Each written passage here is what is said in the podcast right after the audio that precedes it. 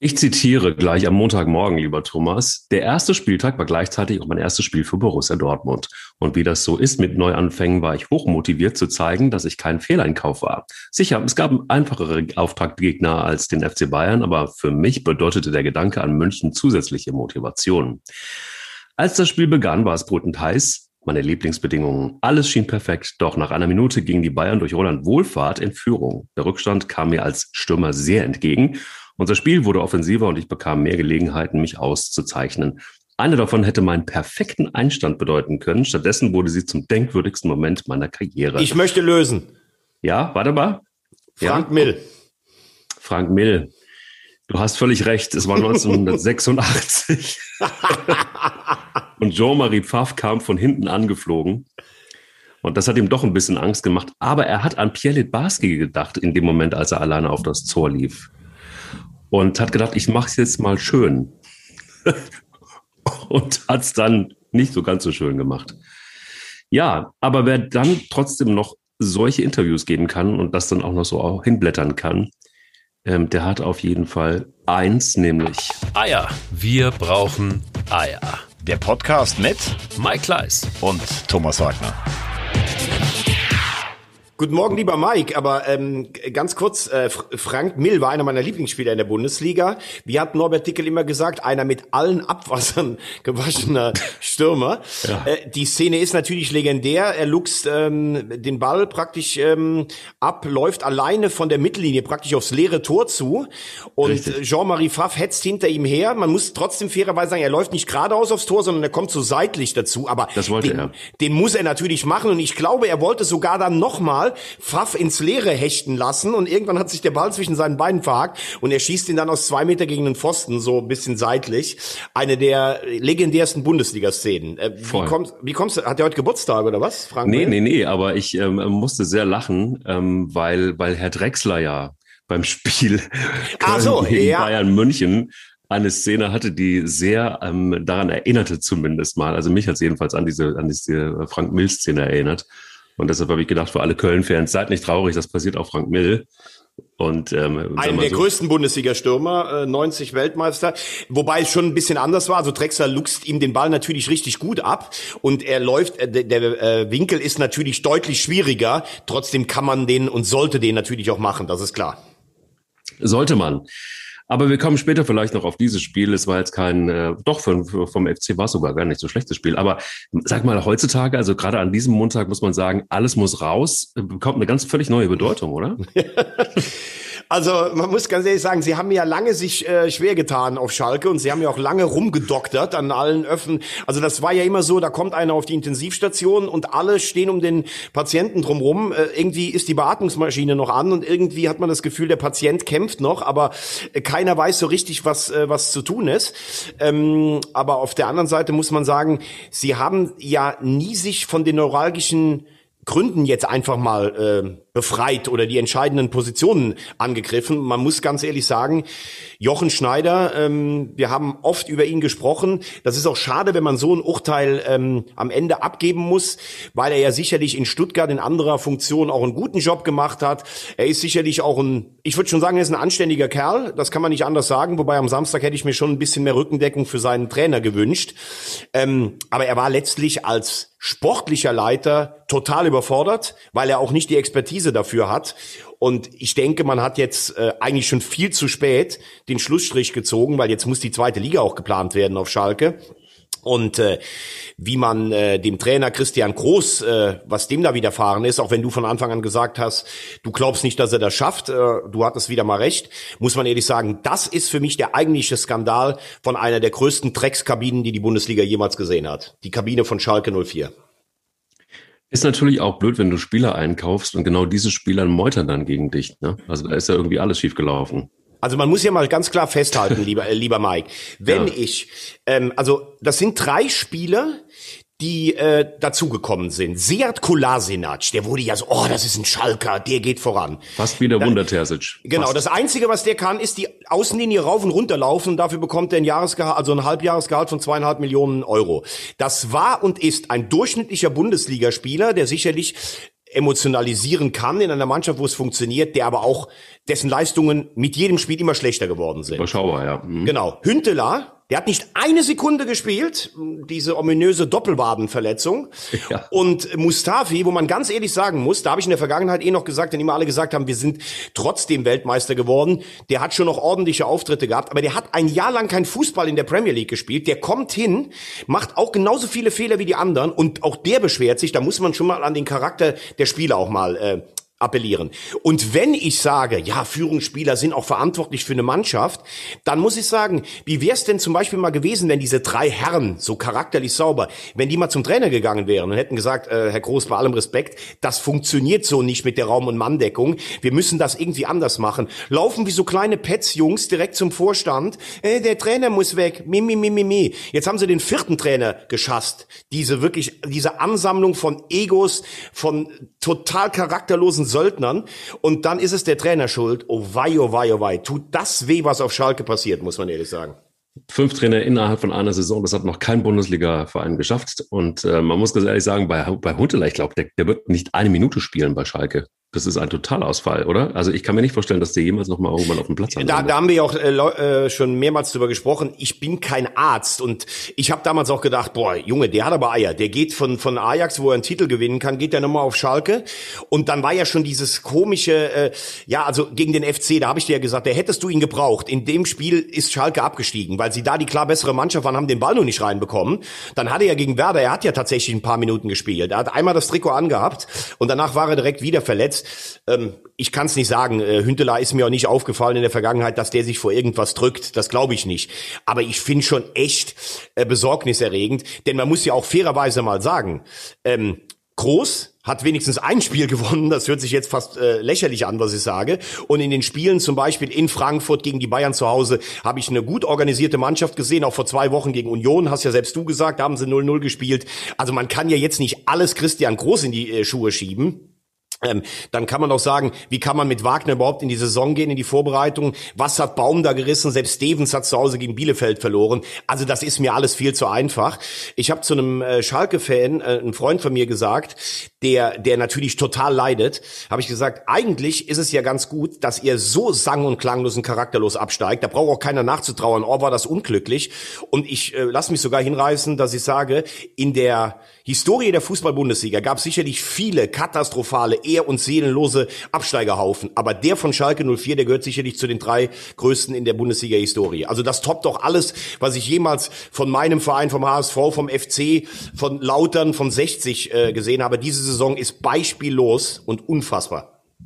Ja, also jetzt, kommt, jetzt, fehlt nur, jetzt fehlt nur noch als Krönung, dass nachher Herr Tönnies sich meldet, er würde noch mal als Retter einspringen. Das, ja, das wäre noch, passieren. Die, das, das wäre noch die Krönung. Das wäre noch hundertprozentig. Da würde ich jetzt Geld drauf wetten, dass der aus der aus der Kiste gekro gekrochen kommt und sagt so hier, guck mal hier 20 Millionen, nehmt sie und ich bin der Retter von Schalke 04 und dann, weißt du, und wenn es dann auch noch klappt, also wenn dann Baumgart oder Gramozis kommen und sie schaffen es wie auch immer noch in die Relegation und Köln und Mainz steigen ab und Schalke bleibt drin, dann ist Tönnies auf jeden Fall, weißt du, da, da, da, kannst, da ziehst du die Wurst, das zieht ja, bisher zieht er ja keine Wurst vom Teller, aber dann schon.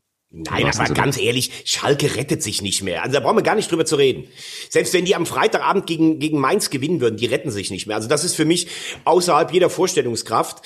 Das ist einfach ein von A bis Z zusammengeschusterter, schlechter Kader, ähm, der nicht in der Summe der Einzelspieler so schlecht ist, der, der positionell völlig falsch besetzt ist, der irgendwelche selbsternannte Führungsspieler, wir gehen zum Vorstand und heulen uns über den Trainer aus. Ich krieg wirklich auf Deutsch gesagt, meine Mama möge es mir verzeihen, weil die sagt manchmal, ich bin ein bisschen zu derb aber ich krieg das kalte Kotzen, wirklich.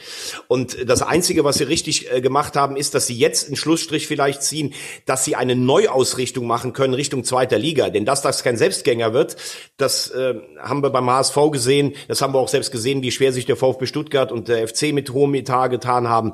Also du brauchst jetzt, äh, du brauchst jetzt einen guten sportlichen Leiter, Du brauchst einen, einen Trainer und da finde ich Baumgart Gramozis gar nicht so schlecht, die, die gehandelt werden. Gestern wurde auch noch der Name Michael Boris gehandelt. Ja, ja. Äh, kennst du den noch? Das war der, der hat damals mit Germania Windeck im DFB-Pokal mal gegen Schalke gespielt. Ja, das ist aber eine Köln. scheiß Idee. Also und dann hat er da so lang rum äh, trompetet und so lang bei Magath rumgeschleimt, bis ja. der ihn dann zu einem Praktikum eingeladen hat. Dann war er sehr erfolglos Trainer von Schalke 2 und jetzt ist er irgendwie gut. Jetzt ist er Vierter mit dem Aufsteiger ähm, MTK Budapest in, in Ungarn. Ja, aber Respekt. Tut mir gefallen. Ja, tu mir auch einen Gefallen. Also das kann ja nicht wahr sein, dass das jetzt wirklich das sein soll. Ich glaube, Baumgart ähm, Wäre eine gute Lösung. Nö, also der würde am Ende der Saison, glaube ich, lässt er sich mit, mit sich reden, aber es gibt ja Stimmen, die sagen, wir müssen jetzt schon den Trainer installieren, dass der sich auch so ein Bild machen kann von den Spielern, die jetzt noch da sind. Ich glaube nicht, dass Baumgart seinen Vertrag bricht, so ein Typ ist er nicht. Also wäre dann Kramotzis die logische Erklärung. Aber sag mal jetzt, also ich meine, im Moment ist es jetzt so, dass Peter Knebel das, das Ruder übernommen hat. Gerald Asamoah mischt da auch noch so ein bisschen mit. Ähm, es ist irgendwie, dann spricht man tatsächlich über Trainer. Ist es wirklich jetzt so, dass man da eine Idee hat? Mir kommt so vor, als ob man jetzt wirklich, das war so eine Kurzschlussreaktion, ähm, aber so einen richtigen Plan gibt's da noch überhaupt nicht. Und das ist das, was mich total jetzt an dem Punkt komplett fassungslos macht, dass man überhaupt nicht auf diese Situation vorbereitet war. Also ich meine, das ist ja so hausgemacht, das ist ja so schlechtes Management, dass das schafft. Also da ist ja jeder Regionalliga-Verein besser aufgestellt. Ja, weil halt, aufgestellt. weil halt niemals Sportkompetenz da war. Clemens Tönnies ist für mich der Ausgangspunkt dieser historischen Krise. Ein Typ, der keine Ahnung vom Fußball hat, aber zu allem seinen Senf dazu gibt, das immer noch über die Boulevardmedien platziert. Ähm, der, der Vizemeistertitel unter Tedesco und Heidel hat viel zugedeckt, weil da haben sie auch keinen guten Fußball gespielt. Ähm, dann wurde im Nachhinein alles Christian Heidel in die Schuhe geschoben. Der hat sicherlich auch viele Fehler gemacht, aber ähm, da ist strukturell auf Schalke schon so viel falsch gelaufen. Herr Peters, der das Finanzchaos zu verantworten angefochten hat, der hat sich dann schön im Höhepunkt der Krise einfach mal verpieselt. Äh, dann höre ich irgendwie allein, wir haben ja drüber gesprochen, die Vorstellung der neuen Mediendirektorin, das war ja mhm. wie die drei von der Tankstelle. Ich weiß nichts, ich höre nichts, ich kann nichts. Unfassbar. Ähm, jetzt muss man aber trotz allem, man, man kann ja jetzt auch nur drauf äh, eintreten, jetzt muss man aber sagen, jetzt haben sie einen Schlussstrich gezogen. Jetzt würde ich Ihnen schon noch zwei, drei Wochen Zeit noch zubilligen, zu sagen, wir machen die Personalien für die neue Saison. Denn das, was jetzt da ist, also fangen wir mal von oben an. Interims Sportvorstand ist Peter Knäbel. Peter Knäbel hat in der Schweiz einen hervorragenden Job gemacht, sowohl in der Nachwuchsarbeit als auch beim FC Basel, muss man mal fairerweise festhalten. Beim HSV hat er sehr gute Strukturen im Nachwuchsbereich eingeschlagen. Ähm, auch das muss man sagen, zusammen mit ähm, Bernd Peters. Der ist beim HSV natürlich an anderen Dingen gescheitert, Stichwort Rucksackaffäre und hat sich in den zwei Spielen als Interimstrainer nicht gut verkauft. Aber strukturell ist das schon echt ein fähiger Mann. Also da würde ich gar nichts sagen.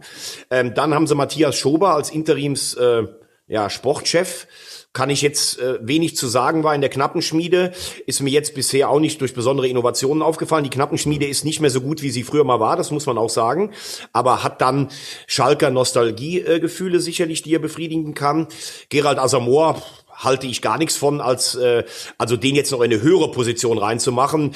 Der bedient dann auch das Nostalgische, aber Teammanagement, da geht's ja mehr um organisatorische Sachen. Also den Posten kann er sicherlich dann irgendwo ein bisschen kurzzeitig ausüben. Mike Büskens möchte sich nicht verbrennen lassen als Trainer, plant im Hintergrund ein bisschen. Auch äh, dein Posterbau Norbert Elgert hat ja übrigens auch schon mal Verantwortung gehabt bei der ersten Mannschaft, war Co-Trainer unter Frank Neubart. Das hat auch nicht so richtig funktioniert. Der wird schon wissen, dass er lieber im Jugendbereich bleibt. Also keiner von denen hat eine Perspektive, da länger eine große Rolle zu spielen. Vielleicht mit Ausnahme von Knäbel.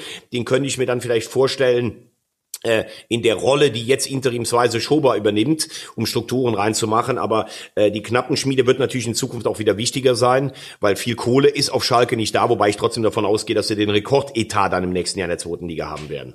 Ja, definitiv, definitiv.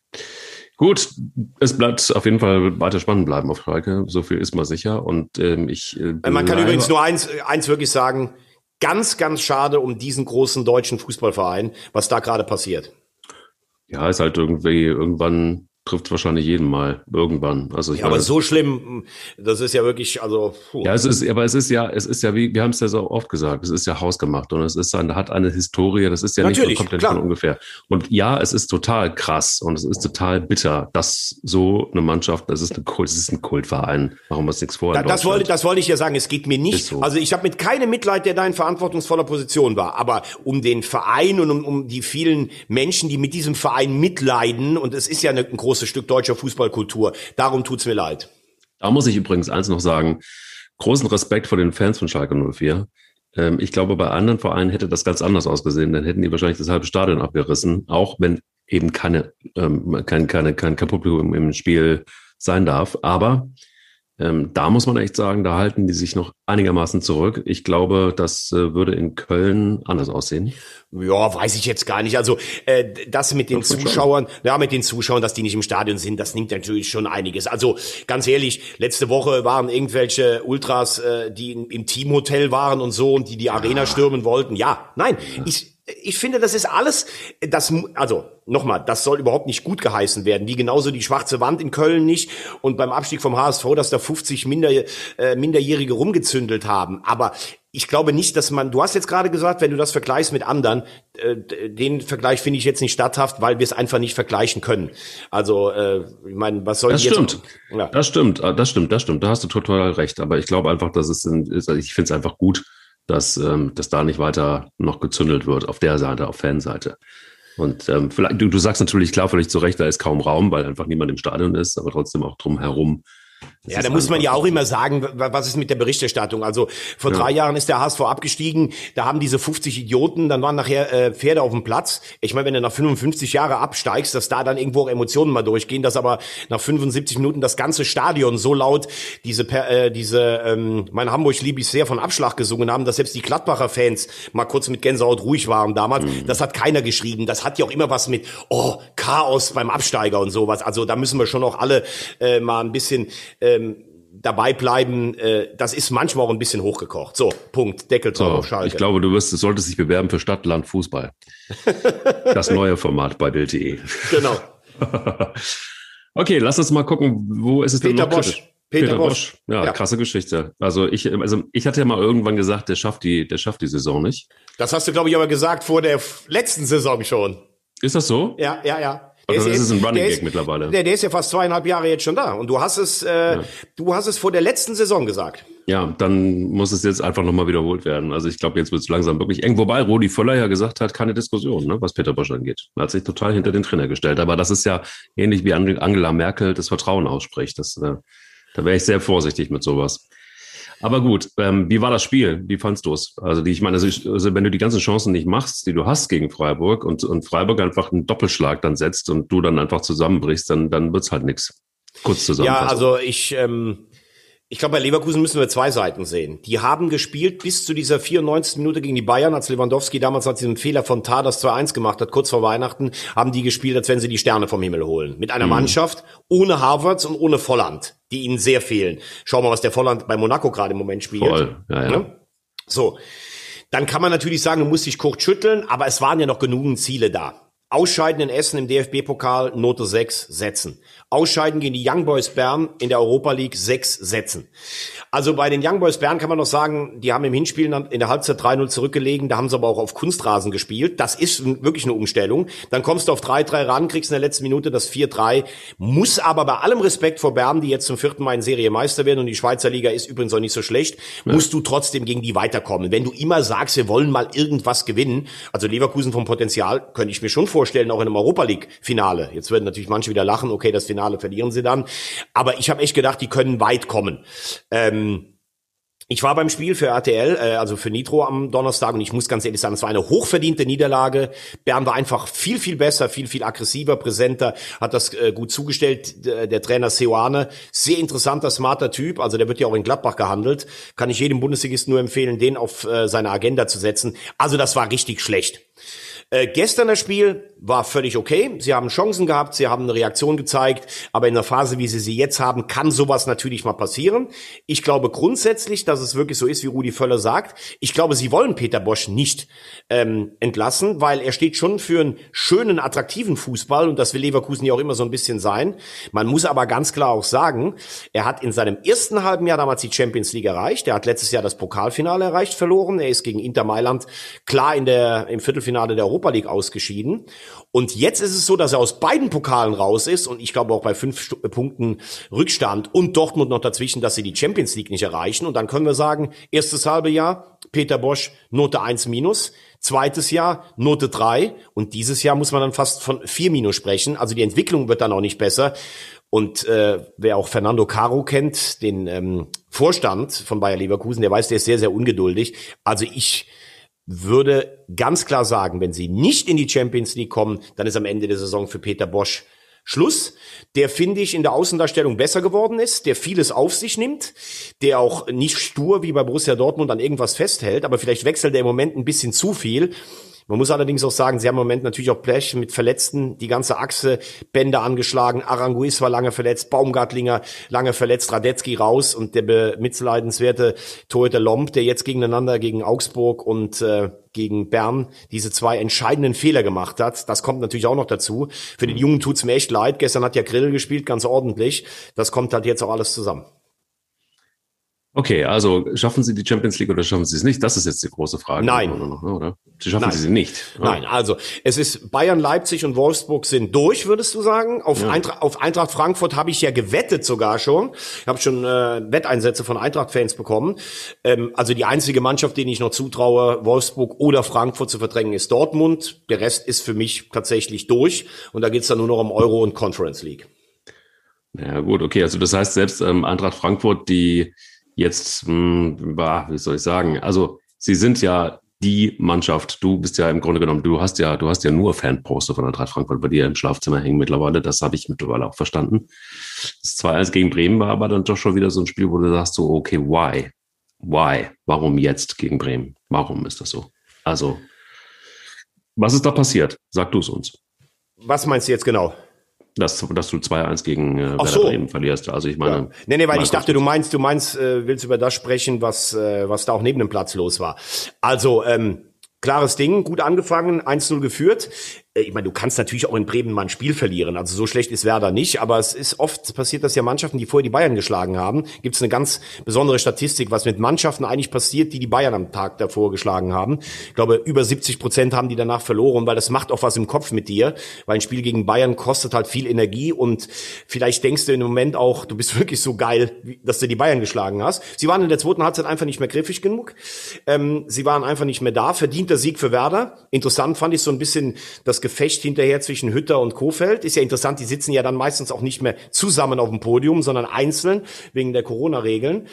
Äh, also dass Hütter so aus dem Sattel geht und äh, so sagt, dass man das ja von Bremen kennt und was da die Verantwortlichen neben Kofeld teilweise loslassen. Baumann hat jetzt nochmal nachgelegt, dass das bei Frankfurt auch so wäre.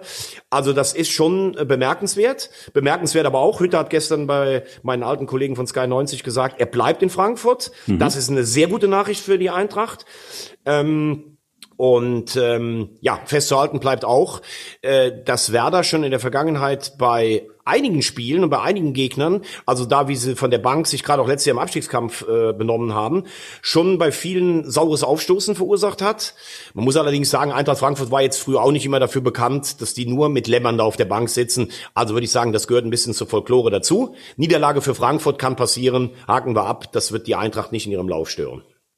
Aber du hast das ja schon mehrfach angesprochen, dass dir das nicht gefällt, was, äh, was Werder Bremen da so auf der Bank äh, treibt. Nee, nee, das fand ich aber letztes Jahr auch extremer als jetzt. Also letztes Jahr, als sie da auf die Kisten da geschlagen haben und immer lamentieren und sowas.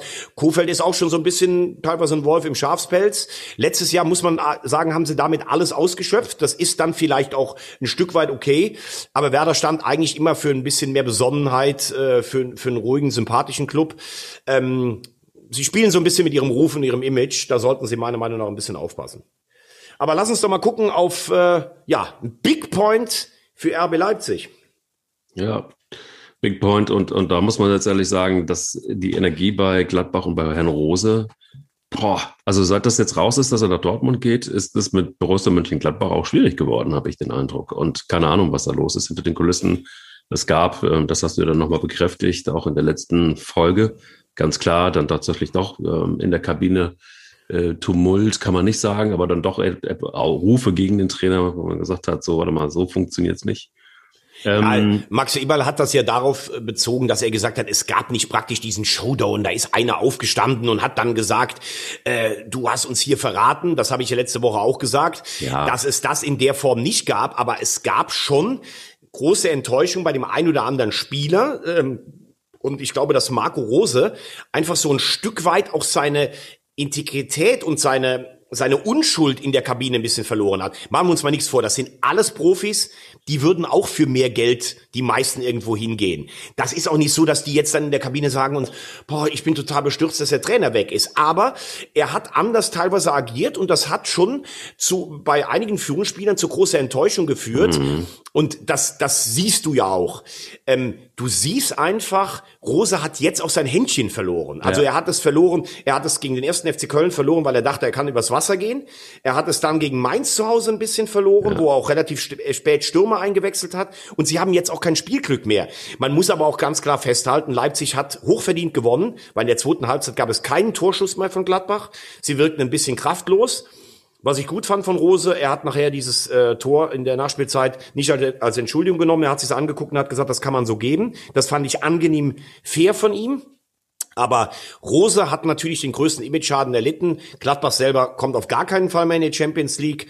Und wenn Gladbach morgen gegen Dortmund verlieren sollte, dann ist der Borussia Park definitiv ein Pulverfass. Das muss man auch ganz klar festhalten. Könntest du dir vorstellen, dass Rose dann doch noch entlassen wird und dass es jemand anderes macht für die, für die Zeit noch? Weil, weil vielleicht einfach tatsächlich, was wir ja nicht wissen, ähm, wenn wir es sagen würden, wäre es wahrscheinlich wieder eine Lüge für Herrn Ebel, aber ähm, es ist so, dass der vielleicht einfach dann doch den Kontakt zur Mannschaft jetzt ein bisschen verloren hat. Und man müsste vielleicht wenigstens, um Europa noch zu retten, dann nochmal einen Akzent setzen. Wie siehst du es? Also, äh, nur damit wir das klar festhalten. Max Eberl ist der beste Sportchef der letzten zehn Jahre in der Bundesliga. Dicht gefolgt von Freddy Bobic. Also nicht, dass das hier in den falschen Hals reinkommt. Ich habe letzte Woche nur gesagt, dass ich glaube, dass er so drastische Worte auch gewählt hat, um einfach so ein bisschen die Wagenburg-Mentalität mhm, äh, äh, zu nehmen. Wie auch von 98 Prozent. Ja genau. Das ist auch völlig okay. Da braucht man auch keinem einen Vorwurf draus zu machen. Nur klar ist, wenn sie morgen ausscheiden, Champions League ist weg, um dann zumindestens die Europa League äh, zu retten oder die Conference League, wobei das glaube ich äh, nichts ist, was auf der Gladbacher Agenda steht, müsste man dann tatsächlich noch mal in die Mannschaft reinhorchen. Ist da so viel kaputt? Ich habe schon den Eindruck, wenn ich auch höre, was Lars Stindl sagt, was Sommer sagt, dass sie das mit dem Trainer zu einem guten Ende führen wollen. Also es ist nicht das Problem der Entscheidung an sich, sondern es ist ein Problem, wie sich Rose rund um die Entscheidung ähm, ja, vielleicht auch verhalten hat. Und jetzt haben sie einfach keine Ergebnisse mehr, ähm, obwohl sie letzte Woche gegen Mainz gar nicht so schlecht gespielt haben. Mhm. Und das ist im Fußball ja immer eine, eine schwierige Wechselwirkung. Also, ähm, wir können spekulieren, wenn sie morgen verlieren, auch die Art und Weise, wie sie verlieren, aber sie haben natürlich noch nicht verloren. Und um auch das ganz klar zu sagen, allen Gladbach-Fans, Eins halte ich für den größten Schwachsinn. Zu sagen, dass Marco Rose jetzt mit Absicht gegen Dortmund morgen verliert, weil das ein neuer Verein ist. Das ist totaler Schwachsinn, genauso wie es Schwachsinn ist, bei aller Emotionalität und bei allem Verständnis, dass Lothar Matthäus 84 den Elfmeter gegen die Bayern extra verschossen hat, weil er dahin wechselt. Auch das ist ein Schwachsinn nicht mehr zu überbieten. Denn du gehst doch lieber als Trainer oder als Spieler mit einem Titel, mit einer starken Brust zu deinem neuen Club, als als Versager oder einer, der es nicht geliefert hat beim letzten Spiel oder bei deiner letzten äh, großen Amtshandlung für deinen alten Verein. Also das kann man mal getrost vergessen. So, und jetzt, ja, Entschuldigung. Ja, aber explizit das Spiel, muss man ganz ehrlich sagen, das ist ja genauso, wie Leipzig immer spielt, ja. Und sie haben es auch genauso, hast es ja auch gesagt, verdient gewonnen. Sie haben halt einfach genau den Druck gemacht, den Gladbach hätte machen müssen, um das Spiel zu machen. So einfach ist das zumindest mal in meiner Sicht gewesen. Ich habe mir das Spiel angeguckt. Und ähm, das kommt nicht von ungefähr. Also die haben verdient gewonnen und sie haben halt einfach den Power-Fußball gespielt, den du von Leipzig kennst. kennst. Das war in den letzten Spielen nicht immer so konsequent. Dieses Mal war es aber so und dann verlierst du halt so ein Spiel. Das ist, hat, glaube ich, einfach auch so ein bisschen was damit zu tun, dass Leipzig einfach einen guten Fußball spielt und eine gute Mannschaft ist. Punkt. Ja, ähm, man muss ja erstmal festhalten, also so einen Elfmeter wie Upamecano den da verschuldet nach vier oder fünf Minuten, ja. also unfassbar. Ja. Äh, wenn man dann immer hört, das ist einer jetzt schon der besten Abwehrspieler in Europa, ja, er hat riesen Anlagen, also so ein dummes Foul habe ich ganz lange nicht mehr gesehen, muss man sagen. Dann kriegst du noch ein zweites, das ist natürlich erstmal ein Schock, ne? Und klar, Leipzig kann unfassbare Power entfachen. Ja. Ähm, dann hatte auch auch ähm, Gladbach hatte ja dann unter der Woche auch ein Champions League Spiel, das muss man alles mit rein äh, aber es gab ja gar keine Entlastung mehr. Und so war es dann eigentlich auch nur noch eine Frage der Zeit. Ähm, dieses Tor von Sörlot, ich hätte es auch nicht abgepfiffen, das ist für mich schon handelsüblich. Wobei das Komische ist, wenn Lazaro, denn das ist auch nicht ganz richtig, der Lazaro ist im Rückwärtslaufen und will gerade so ein bisschen ausholen, glaube ich, zum Springen, da kriegt er den, den, den Schubser. Das war schon natürlich ein bisschen auch in den Bewegungsablauf rein gespielt. Wenn er sich fallen lässt, glaube ich, gibt's den Freistoß für Gladbach. Ähm, aber so finde ich es auch gut, dass einfach der Fußball in dem Moment gesiegt hat, weil das ist, äh, das ist ganz normal. Und äh, ich fand es auch sehr angenehm, dass die Gladbacher das nicht als Entschuldigung hergeholt haben. Letztlich hätte Gladbach der Punkt in Richtung Champions League auch nicht so viel geholfen, aber sicherlich für die Moral wäre es wichtig gewesen. Ja, und wenn du gesehen hast, diesen Schrei von Nagelsmann nach dem Spiel, das war ja Testosteron und Adrenalin pur dann siehst du jetzt auch ganz klar, und das finde ich auch gut, der redet jetzt nicht mehr davon, Platz vier zu sichern, sondern die wollen Meister werden. Absolut. Und äh, sie haben das Heimspiel gegen die Bayern noch. Für mich sind die Bayern immer noch der Favorit, weil wenn Bayern oben steht, sind sie immer Favorit. Aber Leipzig hat sich in eine gute Position rein äh, gespielt, um den Bayern bis zum Schluss einen, einen heißen Meistertanz zu liefern. Ah, und das ist eben das Schöne, weil vor einigen Wochen hast du noch gesagt, naja, also für, für mich ist ein klar, dass Bayern Meister wird. Ja, habe ich gesagt. Ne, und jetzt ist es so, dass man noch sagen kann, zumindest ist es noch nicht alles verloren. Im Gegenteil, Leipzig ist dran, noch zwei Punkte. Und ähm, ja, mal gucken, wie sie gegen Bayern dann spielen. Würdest du sagen, Leipzig ist durch? Das wäre natürlich total vermessen und total verrückt. Aber ich, äh, nein, ich glaube, am Ende des Tages Ah, man weiß es nicht. Also lass uns da, frag mich nach dem nächsten Spiel nochmal. Dann kann ich dir sagen, ob sie durch sind oder nicht. Okay, ähm, aber lass uns jetzt noch mal ganz kurz in die Abstiegszone der Fußball-Bundesliga springen. Sehr gerne. Ne? Ähm, also ich würde jetzt mal die Überschriften machen. Mhm. Oh, da bist das, du, da bist du, du bist der Zeilengott. Also Überschriften. Nee, nee, nee, nee, nee, nee, nee, überhaupt nicht. Aber ich würde einfach mal sagen, Mainz da ist gestern genau das Typische passiert, was so oft passiert. Du bist so weit zurück, machst eine Wahnsinns-Aufholjagd ja. und dann bist du eigentlich dran und dann Blackout, guckst du auf die Tabelle und denkst dann so, oh, jetzt schnaufe ich mal einmal kurz durch, ja. weil ich bin ja jetzt dran und das sind dann vielleicht die fünf oder zehn Prozent, die dir fehlen. Also klar, es war ein Wahnsinns-Blackout von Zentner, also verstehe auch gar nicht, was, was er da im Kopf hatte, aber insgesamt war das Spiel von Mainz ja auch nicht so überzeugend. Klar, du hattest hinten raus noch ein paar Chancen, Punkt wäre auch hoch verdient gewesen, auf einem unfassbar schlechten Rasen. Also was im Moment in der Bundesliga für Rasenplätze äh, da sind, das ist unfassbar schlecht. Übrigens, unfassbar schlecht, das habe ich eben übrigens bei Leverkusen noch vergessen. Ein Satz dazu. Was die Bundesliga in der Europa League seit Jahren veranstaltet, ja, furchtbar. das ist ein kompletter ja. Witz. Seit 24 Jahren, seit Schalke den Wettbewerb nicht mehr gewonnen. Die einzigen beiden, die im, äh, dann war Bremen mal im Finale, 2-9. Im Halbfinale waren der HSV, 2-10 und 2-9. Und Frankfurt jetzt vor zwei Jahren. Und ansonsten ist das ein Witz. Die Europapokalbilanz wird seit Jahren eigentlich nur von den Bayern getragen. Ab und zu gibt's mal was von, von Leipzig oder Dortmund oder wie gesagt Frankfurt. Es ist ein Witz. So, um das Aber weißt du, aber ja. da noch ganz kurz noch, ich muss noch, muss kurz was dazu sagen. Weißt du, warum mich das so ärgert? Weil ich glaube einfach, es hat sich total verschoben. Wenn du Champions League spielst, dann hängen sie sich noch rein. Alles, was Europapokal ist, ist ja so, weißt du, früher war es halt so, was heißt früher? Es ist irgendwie so zu Zeiten von Frank Mill. Da war es so, hast du in Europa gespielt, ähm, dann hast du, dann hast du, bist du da mit Stolz hin und hast irgendwie Bock gehabt. Und ich habe echt den Eindruck, dass das ist irgendwie so der, der, die, das unbequeme Stiefkind. Weißt ja, aber so? das kann, das kann nicht sein. Natürlich macht die UEFA da auch vieles falsch, weil die finanzielle Schere zwischen den beiden Wettbewerben so groß ist. Aber wenn du siehst, was da jetzt noch für Mannschaften drin sind, Manchester United, AC Mailand, Tottenham Hotspur, Arsenal London, ganz ehrlich, da, oder Ajax Amsterdam. Also, lass uns da gar nicht weiter drüber reden. Ich habe es eben nur vergessen. Ich fand es echt mega peinlich die Woche. Mhm. Und jetzt komme ich nochmal zum Abstiegskampf. Also Mainz hat gestern natürlich, hat, äh, hat natürlich gestern wirklich dann was liegen lassen. Ähm, Befreiungsschlag für Augsburg, deren Spielstil ich an Unattraktivität nicht zu überbieten finde. Ganz ehrlich, äh, Stefan Reuter hat Martin Schmidt rausgeworfen mit den Worten, er will einen anderen Fußball sehen. Also unter Heiko Herrlich spielen die genauso grauenhaft, wenn nicht noch grauenhafter. Äh, er macht allerdings die Punkte zu entscheidenden Phasen. Deshalb gibt's jetzt für mich auch nur noch fünf Mannschaften, die unten drin sind. Ja, eigentlich nur noch vier. Schalke ist abgestiegen. Mainz, Bielefeld, Köln und ähm, der Big City Club suchen den, äh, den einen direkten Absteiger und die Relegation. Wobei Relegation dieses Jahr bei der Stärke der zweiten Liga oben sicherlich nicht so einfach wird. Köln hat's ähm, ordentlich gemacht, aber ohne den großen Druck. Dann die erwartete Niederlage bei den Bayern. Hertha hat's richtig gut gemacht. Gegen die scheint sich im Moment alles so ein bisschen zu verhexen. Und wenn ich lese, dass in Bielefeld Uwe Neuhaus in Frage gestellt wird, und das schreibt der seriöse Kicker, dann muss ich sagen, ob die in Ostwestfalen alle zu viel Lack gesoffen haben, weil das kann ich überhaupt nicht verstehen, muss ich ganz ehrlich sagen kann da vieles nicht verstehen. Kann auch ehrlich gesagt nicht. Also ich meine, dieses Spiel Mainz gegen Augsburg war halt einfach auch recht freudig. Also es war brutal. Ich weiß nicht, ob du das nochmal angeguckt hast, aber es war halt einfach ein richtig schlechtes Spiel.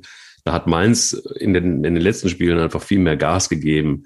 Ähm, Augsburg hast du brillant mal wieder zusammengefasst, den Fußball, den sie spielen. Das ist aber auch schon lange so. Ich, ich, für mich ist Augsburg immer noch irgendwo, keine Ahnung, aber nicht Bundesliga. Ähm, nee, Augsburg muss man sagen, wenn ich das nur sagen darf, allen Respekt, die halten sich jetzt, glaube ich, im zehnten Jahr in der Bundesliga. Respekt, aber der Fußball ist furchtbar. grauenhaft. Ja, das ist wirklich Und es tut mir leid für jeden FCA-Fan, der jetzt vom, vom, äh, vom Podcast sitzt. Ich hoffe, ihr entabonniert euch nicht. Also für den Fußball, den die spielen, ich würde es null vermissen. Die können mit mir auch gerne absteigen. Werden sie aber nicht. Ja. Und bei Bielefeld ist es so, die sind durch. Also da bin ich mir sicher, die werden noch oh ihren Weg finden in äh, die Europa. Die haben noch ein Nachholspiel. Die haben jetzt übrigens ne, zu Hause Union und dann zu Hause Werder, das Nachholspiel. Ruft mir ja. gerade unser sehr aufmerksamer Technikchef, der gut gelaunt hat morgen mit dem Radl hier vor, vor. Sehr mhm. gut, sehr gut aussehend. War noch nicht mhm. beim Friseur, der Thorsten, ruft mir das gerade zu. Ja, guck mal, was so ein Friseur ausmachen kann. Ne? Also ein Friseurbesuch, das ist entweder, das ist jetzt. Das er war ja noch gar nicht. Nein, er war Ach, ja war noch gar nicht. Nee. Das ist die Vorfreude dann. Also weil Vorfreude ist, ist unser Technikchef ist ja typisch Baumarkt und Friseur und beides macht wieder auf und da ist er glücklich. Das ist das. Perfekt so, eigentlich für ihn. Jetzt lass uns Aber, wieder ähm, zurückkommen. Lass uns doch mal ganz kurz bei, bei Bielefeld bleiben. Äh, Neuhaus steht für den Aufstieg, steht für Bielefeld. Ähm, was, was ist da los? Also warum stellt man jetzt zu diesem Zeitpunkt, also wir haben noch elf Spiele, ja, also warum? Warum jetzt ausgerechnet? Man hat 18 Punkte, ja, es, äh, es ist knapp nach oben, aber der Big City Club mit der Millionentruppe ähm, und den Ansprüchen Champions League hängt da auch auf 15 rum. Also kein Druck. Also wo, wo ist das Problem? Verstehe ich nicht. Was mich ähm, so irritiert, weil ich die Verantwortlichen teilweise in Bielefeld auch kenne und die Arbeit von Sami Arabi total schätze zum Beispiel in den letzten Jahren, ist immer dieses Ding, du steigst auf, was eine Sensation war, als erster vor Stuttgart, vor dem HSV letztes Jahr. Und dann ja. sagen alle, boah, wir wollen das Jahr Bundesliga genießen. Wir wissen natürlich, wir haben eigentlich gar keine Chance, wir haben den geringsten Etat, aber wir genießen das, wir kriegen ja auch Fernsehgelder, können den Verein weiter gesund und wenn wir absteigen, dann steigen wir einfach ab. Das, so hieß es im Sommer. Und jetzt bei 18 Punkten und einer völlig intakten Chance, die Klasse zu halten, vor allen Dingen mit den beiden Heimspielen, kommt jetzt so eine Unruhe aus. Angeblich soll Uwe Neuhaus zu stur sein. Ey, ich sage mal ganz ehrlich, was der in Bielefeld geleistet hat, das ist überragend. Und der ist übrigens immer schon so, der ist eben ein sturer Westfale. Und es ist auch nicht so, dass Borussia, äh, dass Arminia Bielefeld abgeschossen wird. Die haben bei Dortmund ganz gut mitgehalten. Die haben übrigens ein 3-3 bei den Bayern geholt. Die waren zwischendurch mal chancenlos gegen Wolfsburg. Das muss man alles einkalkulieren in so einer Saison. Und wenn sie es über die Relegation schaffen, dann schaffen sie es über die Relegation. Aber jetzt diesen Trainer in Frage zu stellen, wenn es so sein sollte, immer, das halte ich für komplett idiotisch und macht mich auch ein Stück weit fassungslos, weil ich das einfach niemals gedacht hätte. Na und dann steigst du halt mit dem Neuhaus ab und dann spielst du nächstes Jahr oben wieder mit. Das wäre mal ein Weg, aber das kann ich echt nicht verstehen. Kann aber auch gut sein, dass das alles wieder mal auch Gerüchte sind und das ja, wobei, also wenn der Kicker es schreibt, da muss ich dann schon mal sagen, das ist schon wirklich sehr seriös. Also die blasen nicht irgendwie sowas raus. Also das sind in den seltensten Fällen so. Okay, Butter, Butter bei die Fische. Wann ist Bruno Labbadia in Bielefeld? nee, das, das kann ich mir nicht vorstellen, dass er das macht. Also glaube ich nicht. Aber wie gesagt, äh, nächstes Wochenende sehr interessante Spiele im äh, Tabellenkeller. Also der FC spielt gegen Werder, ähm, Schalke spielt gegen Mainz und äh, Bielefeld gegen Union und äh, Hertha gegen Augsburg. Also fast der ganze Keller unter sich. Das ist äh, ein Spieltag der Vorentscheidung, definitiv. Ja, wobei ich mir gut vorstellen kann, dass das letztendlich für den FC Schalke 04 äh, dann wegweisend wird. Also du sagst Na, selbst, sie sind ab, abgestiegen. Auf, das ist mir, du, ist, mir, ist mir klar, ist mir klar, ist mir aber klar. Was aber was kommst ich, du immer mit Schalke noch? Die sind ich, ich, ich will es hart. Ich will es einfach hart. Ich, ich finde, ich bin ja, ich bin ja der für Fußballwunder. Und äh, wir wissen, wie das mit Wundern auf Schalke ist. Und ähm, jetzt kommt das Orakel und sagt, liebe Leute, alle, die die Schalke 04 abgeschrieben haben, nach dem Chaos, fair, tut das. Aber ihr wisst, dass Schalke Sensationen geschafft hat. Dementsprechend ist das auch in der DNA. Das ist Folklore. Check. Ja, stimmt. Aber äh, ist noch elf Spieler. Okay, lass uns äh, über andere drei Themen sprechen. Ja. Äh, ich äh, gebe jetzt die Themen noch mal vor hinten. Ja. Äh, Thorsten lacht herzhaft. Ja. So, heute Abend Stadtderby. Hm. Sag du mal. Ich wage mich noch nicht ganz raus. Ich muss es, ich brauche noch ein paar Sekunden, um das noch kurz. Also das, das Lustige ist ja, ich krieg dann so am Samstagabend so von vielen meiner Freunde kriege ich dann so WhatsAppen und so lustige Spielchen. Ah, der HSV wieder auf vier und sowas. Ach, das wird ja doch eng, äh, wo ich dann sehe, wie die zweite Liga auch so ein bisschen aus dem Fokus derer ist, die sich für Erstligafußball interessieren. Mhm. Denn knapp ist es ja spätestens seit drei Wochen eigentlich schon. Und letzte Woche hatten wir ja das, das was wir noch nie hatten, dass die ersten vier alle 42 Punkte hatten.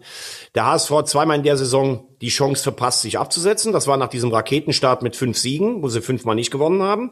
Und sie hatten vor drei Wochen dieses Spiel in Aue, wo sie zur Halbzeit 5-1 führen müssen und typisch HSV hinten ein bisschen rumdanteln, noch, äh, noch zwei Punkte abgeben. Dann gegen Fürth war es sehr gut.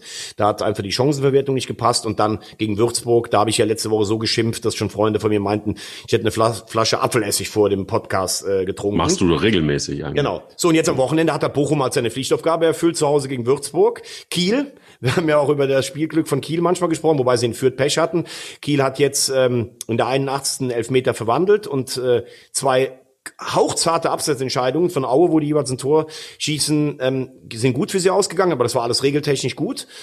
Kiel ist einfach stabil und äh, ja, Fürth hat unentschieden gespielt, deshalb bist du jetzt Vierter. Und für heute Abend kann ich nur sagen, Pauli hat so einen Lauf, dass die eigentlich im Moment fast leicht favorisiert sind. Und der HSV hat natürlich jetzt all die Sachen, und das sind die Geister der Vergangenheit. Jetzt sagen alle wieder, oh, ihr seid wieder Vierter, ihr schafft's nicht. Und dann noch das Stadtduell und danach kommen Kiel und Bochum. Das kann aber natürlich auch eine Chance sein, weil ich einfach mal hoffe, dass so Charaktere wie in Terodde heute Abend einfach vorangehen und sagen, nee, allen unten rufen zum Trotz.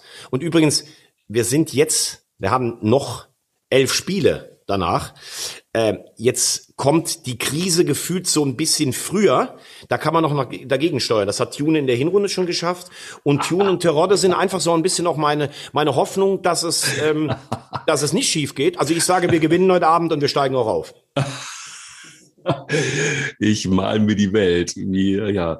Ähm, sehr, sehr gut, sehr gut analysiert. Ich glaube aber, dass, dass es so sein wird, dass heute Abend wird die Schlacht geschlagen. Wenn der HSV heute gegen St. Pauli verliert, dann wird es eine Relegation werden. Und dann wird es wirklich wieder scheiße, weil dann muss gezittert werden. Und ob es dann funktioniert, ist, ist die große Frage. Und vor allen Dingen ist ja die Frage, wer wird dann der Gegner sein? Aber wir gewinnen doch heute Abend, oder was tippst du, Rosamunde? Tja, das ist so, dass ich glaube, dass St. Pauli ist, St. Pauli wird es gewinnen. Also bei dem Lauf, den sie im Moment haben, ähm, und auch, lieber Simon Terodde, ich weiß, du hörst den Podcast oft, ähm, mach es einfach rein oder zwei oder drei Boden und dann halte ich auch die Klappe bei so einem Stadtduell. Das ist gar kein Problem für mich. Ich finde es einfach frech, dass du heute nur um wieder dagegen zu tippen. Nein, nein, nein, nein, nein. Nein, nein, nein dann sag doch einfach mal, der HSV gewinnt heute Abend. Was soll das denn? Ja, das kann ich nicht sagen, weil das St. Pauli halt leider einfach wirklich einen Lauf hat und sie einfach auch gute Spiele geliefert haben in der letzten Zeit. Und so ein Stadtduell, das mobilisiert bei St. Pauli immer auch Kräfte. Das ist beim HSV auch so. Ja, fair. Ähm, aber es ist das Schlüsselspiel der Saison. Und, ähm, es sind die Schlüsselwochen der Saison. St. Ja. Pauli, Kiel, Bochum, das ist jetzt der HSV Dreierpack. So ja, ja, aber das Schlüsselspiel deshalb, weil ich glaube, wenn du das verlierst, also kaum, jetzt, jetzt, jetzt sind wir ja wirklich immer bei Spielglück, jetzt sind wir bei Energie, jetzt sind wir eigentlich im Grunde genommen in der Fußballstrategie. Und da sagst du ja immer, ähm, das gibt sehr viel Kraft und äh, ja. wenn du so ein Spiel gewinnst, dann. Deshalb gewinnen wir heute Abend auch und steigen auf. So, nächstes so. Thema. Nächstes hm. Thema. So, Yogi Löw, Rückkehr, Müller, Boateng, Hummels. Wahnsinn, würde da Thomas Wagner sagen. Wahnsinn. Oder einfach nur, puh. Also, es ist wirklich an der Zeit, dass entweder macht Stefan Kunz oder es macht Ralf Rangnick. Es ist mir auch mittlerweile egal. Es ist mittlerweile wirklich so, dass ich denke, es ist gut, Yogi. Es ist wirklich gut. Du hast einen super Job gemacht. Und es ist auch toll gewesen, wie wir alle gefeiert haben. Und es ist auch einfach ein tolles Bild gewesen, dich rauchend und Rotwein trinkend ähm, im Stadion zu sehen. Und Rotwein trinken im Stadion, aha, ja. okay, das habe ich nicht gesehen. Das ist wirklich, es ist wundervoll. Also es hat ganz viel Spaß gemacht, aber jetzt ist es auch wirklich an der Zeit. Also, also ich meine, du, du musst es auch irgendwann mal, ich meine, ja, für die, für die, für die Nationalmannschaft ist es, glaube ich, eine kluge, clevere Entscheidung. Zumindest die Tür wieder für die Spieler aufzumachen.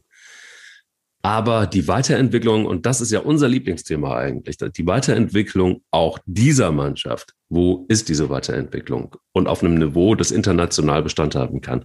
Das sehe ich nach wie vor überhaupt nicht. Und jetzt hat man irgendwie Angst vor der EM und dann hat man Angst, dass man da so irgendwie das Gesicht verliert und dann macht man die Tür plötzlich wieder auf.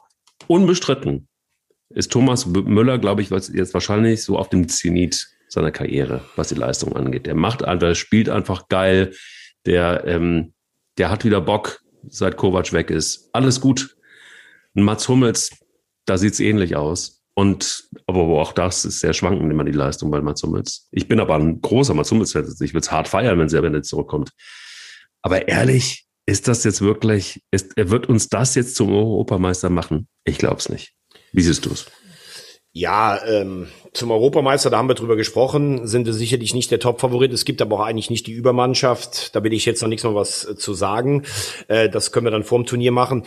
Äh, für mich stellen sich zwei Fragen. A, äh, warum hast du so, äh, ja, wie soll man fast sagen, hast die Leute ausgemustert und hast so getan, okay, jetzt haben wir eine neue Mannschaft, eine Weiterentwicklung, genau. neue Hierarchien, was einfach nicht gestimmt hat, weil die Leistungen mhm. der Nationalmannschaft im Großen und Ganzen nicht gut waren, auch äh, seit äh, diesen anderthalb Jahren, seit er die drei ausgemustert hat.